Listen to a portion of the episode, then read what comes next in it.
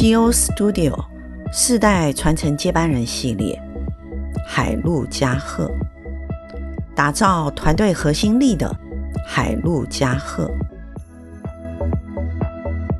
大家好，我是 Gina Branding 品牌专栏与品牌专业书籍作家 Gina。过去十几年来，服务台湾中小企业的品牌辅导工作。当然，今天还是非常荣幸作为播音室的主持人。我们今天透过二零二零年企业执行长来宾的对谈，了解商业发展的脉络。当然，我们也一定要从他们的身上学学人生经营的理念与方式。今年的节目呢，将分成两大系列：世代接班与女力系列。当然，世代接班里面，我们主要是以男性接班人的 CEO 为主。在今年的履历系列当中，我们当然一定会邀请台湾企业的女性领导者，谈谈他们在企业中如何突围，如何在所有的产业当中建立他们不可抵御的 CEO 人的风范。海陆家贺的曾焕龙总经理。他其实有着创业者的 DNA 哦，从建构自己的公司家贺，再到后期与父亲创立的海陆，整合合并成为海陆家贺。曾总一路以来的经营心及经营的努力，他有怎样的改变吗？还是对于团队的整合与组织的领导上，曾总用怎样的心态来面对同仁呢？进而激发出怎样的企业能量？让我们来听听他怎么说。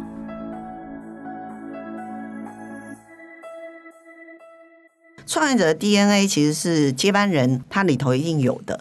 有一次，我们今天邀请来的海陆家贺的曾焕龙总经理，其实我看到资料的时候，我第一个是觉得，其实曾总。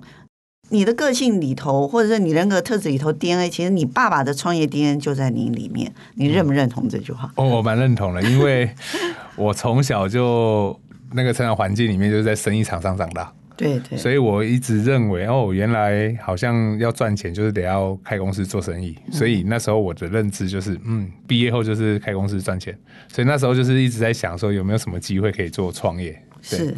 所以我们可以看到，就是不同企业形式的方的创业者，跟不同企业形式下的接班人，其实他有都要有一个很重要的，就是开疆破土的那一种雄心壮志，还有就是冒险心。嗯嗯。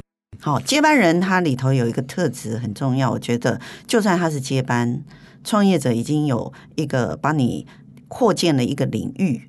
可是你还每一个接班者很大的责任，就是如何把既有的基地再拓得更大。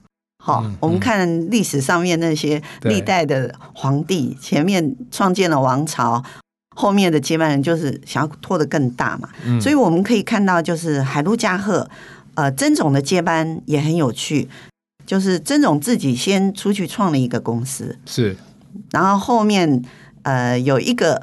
跟你爸爸创业差不多基础的时候，你才回来是接班，然后再融合。那我也想要了解一下，就是既然你已经有了一个自己的公司，嗯，也有了一定的绩效，而且跟你爸爸创业这一二十年、二三十年一样的绩效，你在这么短时间之内有跟他一样的绩效哈业绩，你为什么还是愿意回来？我父亲那时候其实很，我先聊一下我当初出去创业这件事情。嗯我当时创业其实很单纯，就是我比较硬，就是台语叫做比较内亏啊，就我比较硬气这样。所以我那时候就其实没有很想要在我父亲底下工作，因为我觉得我如果在你底下工作，我好像没有办法伸一些手脚，没办法大展身手之类的这个过程。所以我那时候毅然决然，我就出去创业。那一开始出去创业，其实没有太多创业的机会，所以我跟我太太那时候。我记得好像准备了大概七八十万吧，那时候有存一些钱，年轻的时候存了一些钱，我们大概两个月就烧光了，因为那时候根本就不知道做生意会有一些现金周转的问题，会有一些账款应收应付的问题等等之类，所以那时候很快就吃瘪了，很快吃瘪之后，我们就就去做了一些贷款啊，青年创业贷款那时候，那这个过程里面，我一开始做的商业模式跟父亲比较接近。因为那时候还不太会 create 一些商业模式。那做做做，我就发现一件事：如果我依循着过去我父亲成功的那个方式，不代表我我依然可以成功。对对对对，那是我那时候很大的一个体悟。所以我那时候我就开始在找一些新的出路。所以刚好也是因缘际会下就，就呃，像那个前阵有十几年前 iPhone 这件事情，它在台湾有一些新的材质的应用。我们去找了一些新的产品来应用这个材质。那我们找到了一个日本的一个品牌。那那时候我们早期我父亲的做法，就有点像是台湾的比较大的大盘商。是是。我后来找这个日本品牌，才开启跟国际有一些接轨，因为可能也之前有受过一些国外的教育，嗯、那知道呃有一些东西其实是资源是可以引进台湾的，嗯、我们就开始去寻找。那我们找到了这些东西之后，我们就开始在台湾做一些测试。嗯、那其实我们很快的就解决这个问题嘛，嗯、所以解决这个问题之后，我们就快速的开始布建我们的市场。所以我是在那一个时机点上，呃，我们那时候的嘉贺开始有一点起色。因为配合的关系跟执行的能力都还不错，从经销到两年的时间，我们就拿下总代理这件事情。嗯，那这个过程里面是我在开创公司一个历程。回去的原因是因为我父亲一直想要退休。嗯，那我有两个弟弟嘛。是，所以所以严格来说，我弟弟还没有到可以接班或是可以回去的年纪，然后我应该以外面有一些经验，所以我那时候在外面其实还可以，跟我老婆两个就还可以，反正 anyway 就有有事业经营也正在起步，也在起步，也稳定了，也稳定稳定准备稳定成长。是，那回去其实我很一开始蛮抗拒的，因为两边资金要拢在一起，对，然后。我有我的团队，我父亲有父亲的团队，两边要融在一起，哦，这件事情就对我来讲是很大考验。而且我的作风比较硬派，那个时候，其实这个过程我十多年来我，我我其实调整了蛮多，也成长了蛮多。可是我早期那个时候，因为那其实台湾中小企业，不要说接班人计划，连一代传给二代这个接班计划都没有，因为都是 founder 自己用自己的方式来培养。对，所以我们那时候其实我父亲也没有太多的这种接班计划或是整合计划，所以我们那时候其实都是硬碰硬。嗯。在处理这些事情，第一次我父亲跟我讲说他想退休，叫我回去。我那时候第一次是婉拒啊，原因是因为我觉得还差一点，就是我觉得我的火候还差一点。第一次回去，业绩还没有。爸跟父亲这边就有一些比较，嗯、然后再就是我觉得我经营能力还不够，嗯、因为我们公司毕竟会有一些老臣嘛，然后我进去不一定，那时候的我大概三十出头岁吧，嗯嗯，我没有办法回去就是要带领这些已经在公司十几年的人，嗯，好，那那这是一个过程，对，再过了几年，我父亲讲了第二次我就回去了，最后回去那个故事就开始了，就好玩了，就就很多意见的冲突。然后呃，理念的理念融合这件事情，那我刚刚有提到，在早期初期，我自己管公司，就我我可以我可以有以我自以以我模式模式跟想法去去创造嘛。那回去就不一样了，新旧两个不同的范畴要斗在一起的时候，你就变成你要去做很大的努力跟调整。必须讲了，就是说线上的听友大家都觉得老板要什么有什么，老板说什么就是什么。其实老板的委屈是你们都看不到的，嗯、这就是管理者跟被管理者当中，我们需要在企业里头做沟通的原因。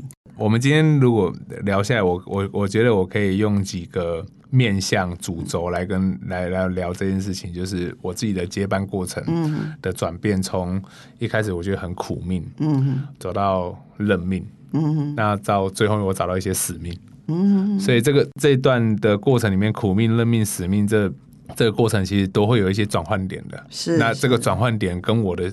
会让我的心境有很大的不同，在于做于管理、经营，或是啊把公司带到不同的方向，然后甚至对这个社会上，嗯，不能说做很大贡献，起码有一些基本的社会责任存在。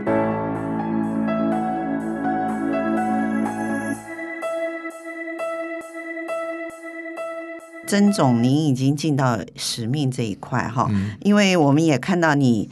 当然，海陆嘉鹤的融合，因为第一个有你自己的团队，也有你父亲跟他一起努力下来的资深团队，嗯，所以你变成两边都是你的骨头跟血肉啊。是是是是。也不能对不对？也不能刀砍的入骨流血太多，嗯、对不对？对都是砍在自己的身上。所以这种融合来讲的话，我想您刚刚有提到说，你学习到很多。那如果我们以经营者的角度，接班人经营者的角度来讲，你觉得学到的最大的是什么？我们如果把这一个议题放大更大一点来看的话，我们会发现，你觉得你在融合两个团队下，你觉得你得到最大的启发是什么？我我我觉得，我觉得我这近几年，嗯，我一直在锻炼的一件事情是自我认知察觉的能力这件事情。嗯嗯，如果如因为因为常常呃，因为领导者跟跟 CEO 或是一些经营管理者。基本上不太会有人给你回应的，应该是说，老板永远听不到组织里头的真心话。没错，因为为什么？因为组织里头的员工。这个这也是员工的无奈啦，不能说是员工的不对，而是员工的无奈。因为第一个有时候不清楚真心话，老板受得住受不住。对，没错。然后真心话跟老板心里想要的答案是不是一样？有点类似这样，就是就是企业内部组织声音嘛，你没办法听见。所以我做了几件事情是，嗯嗯呃，我写了一个东，我做了一件事叫做管理者的一封信。嗯，我每我每个月都会写这个管理者的一封信给我的同给我的全部的同仁。是，是，那我不用没有记，因为我们公司其实我一直在控制我们公司的人数不要成长太多啊。为什么？我看到你的人数很少的时候，我也蛮惊讶。我们我们一直在控制它，我们是有意识的控制，不要让它超过五十个人。对，原因是因为呃，我们自己在做数位转型嘛。嗯。其实我们发现，呃，有几个核心价值是我们公司的，就是我们会把核心极大化，非核心外包，而且专业化。所以，比如说，我们的 HR 只有一个，所以可是我们外面有一个 HR 的团队，外包了 HR 团队，是那我们就会有一个窗口跟他对接。那我们 IT 也是外包，嗯，所以我们就把我们的核心能力把它做到极大。所以我们然后接下来这个过程里面，我们再利用一些数位的方法或是数位的工具来节省我们的人力。所以我们的大概是现在我们大概四十位左右，我们这四十位都是比较。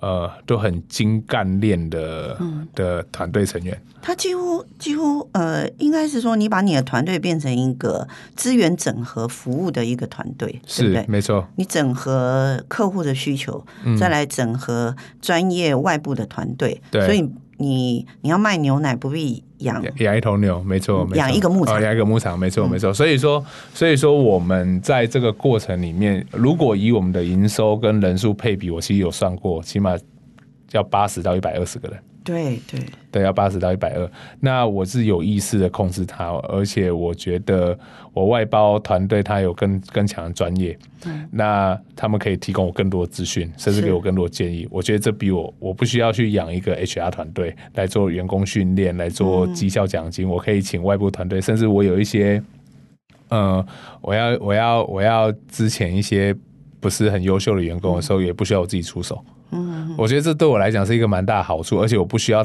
放太多的心力在在这块上面，这是我们我们有意识的去控制它。嗯，对，所以整个整个经营管理的过程来到我们我们为什么会这么做？原因是因为我觉得大概四五十位左右是很好管理的。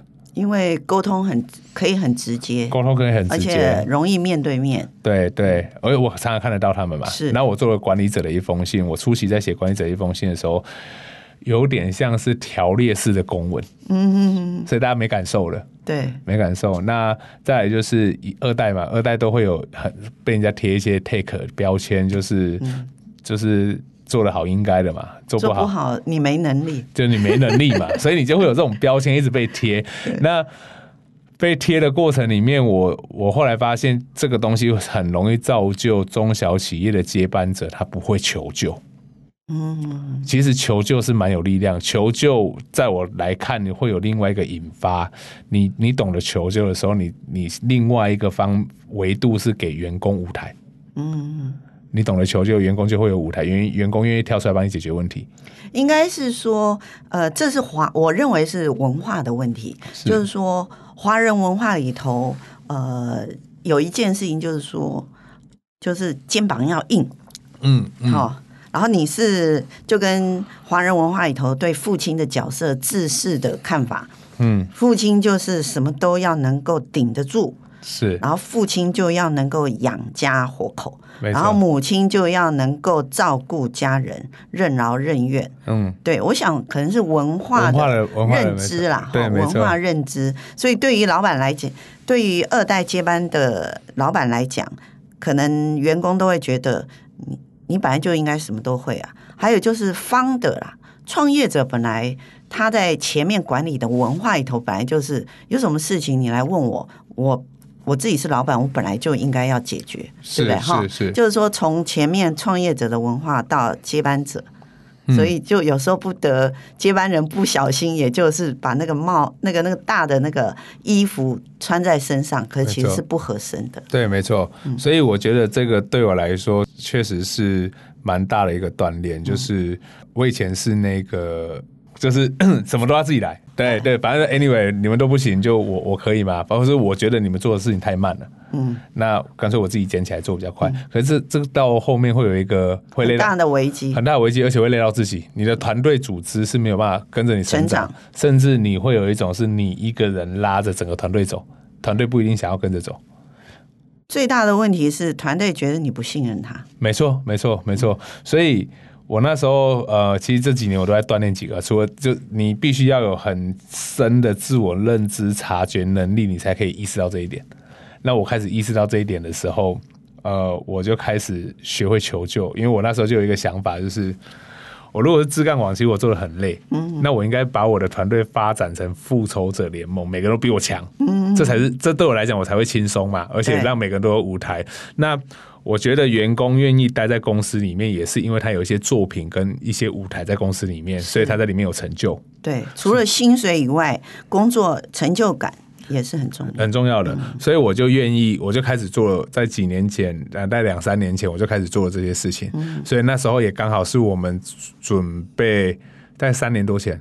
准备开始走入数位化跟数位优化，走到转型的那个开端。嗯、是是，所以我那时候就让我的团队开始去去，大家一起来执行这件事情，变成我跟他们像是伙伴的关系，而不是一个上下关系。所以，呃，应该是说，曾总适时的把自己哈，也许有时候是故意设计啊，就是说，对，我不会啦，好，对对对，我觉得你可以，对，所以你帮我，哈，对，就是伙伴的关系，就是。我一定有不会的，对，然后你一定有会的，对，然后也有我会跟你不会的，对，所以接班人愿意先先自己把腰柔软一点，然后示弱，嗯啊，您您刚刚讲的听起来策略是这样哈，对，示弱就是我我有一个其中这一个示弱，那我现在发现领导人会有几个面向，嗯，他必须要同时具备的，那我我我发现有些领导人是可能会。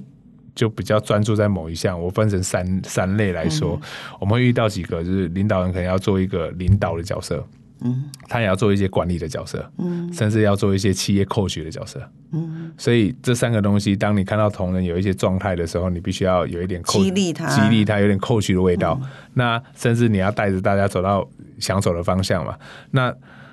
另外一个就是管理，管理这种东西就没得没得谈了，就是反正 anyway 就时间条款、条款、时间跟数字，嗯，这两个东西该达到就达到，所以就没有没有办法去，所以这东西又可以把它融在一起谈。所以我们基本上我自己除了自我认知的察觉能力持续加深，就是一直在一直在重新。收一些回应，做一些下一步的调整以外，我就是在领导、教练跟管理这三个东西的帽子里面的互换。所以你刚刚有提到，就是那个衣服就直接穿就套上去了嘛，他不会换了。对对，那我们就我我觉得领导者他会有几个角色会同时互换的。所以我在企业里面其实现在比较担任的有点像是呃。企业教练角色居多，嗯，对我就是因为我我我有接触过一些类似的课程，是是。那呃，其实我也在锻炼，就是当同仁在目标没办法达成的时候，我会去看出他的行为模式跟他的一些意念，嗯，然后借由这些东西来调整，让他的驱动他的理念，或是他更愿意这件事情，是是。对，所以我们我们会把意愿度想办法把员工的意愿度提高，是是是。所以已经可以看到曾总，您是用现在当下的管理模式，而不是用你父亲那一辈的管理模式了，哈。嗯。嗯，所以我们可以看到，就是一个企业接班，它其实是要因地适宜，跟上整个产业走的脉络。刚才总经理有提到，一呢就是您有跟国际上面的呃一个很重要的日日日方的一个嗯好一个品牌来做合作，然后再过来就是你刻意限制你的组织变大，然后整合国际或者台湾的资源进来哈。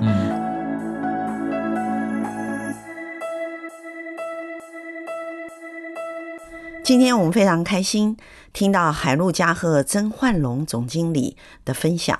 我们在他分享当中，我们其实可以听到曾总一路来摸索接班领导人这一条路的努力，还有到现在他已经可以用他过往的经验来分享给未来的企业接班人，尤其是企业的接班人，他的心态要如何的去建构。他要如何去影响的组织经营的思维，还有组织里头员工的想法，而领导人又要如何站在更高的企业角度，让团队的每一个伙伴都能激发出潜能，培养出组织坚实的核心力。在曾总的分享当中，我们在在都有听到他努力无私及以身作则的责任心，这让我们非常拭目以待。在海陆家贺曾焕龙总经理的带领之下，我们相信未来更是能够整合国际资源，为海陆家贺的国际行销创造更大的面向。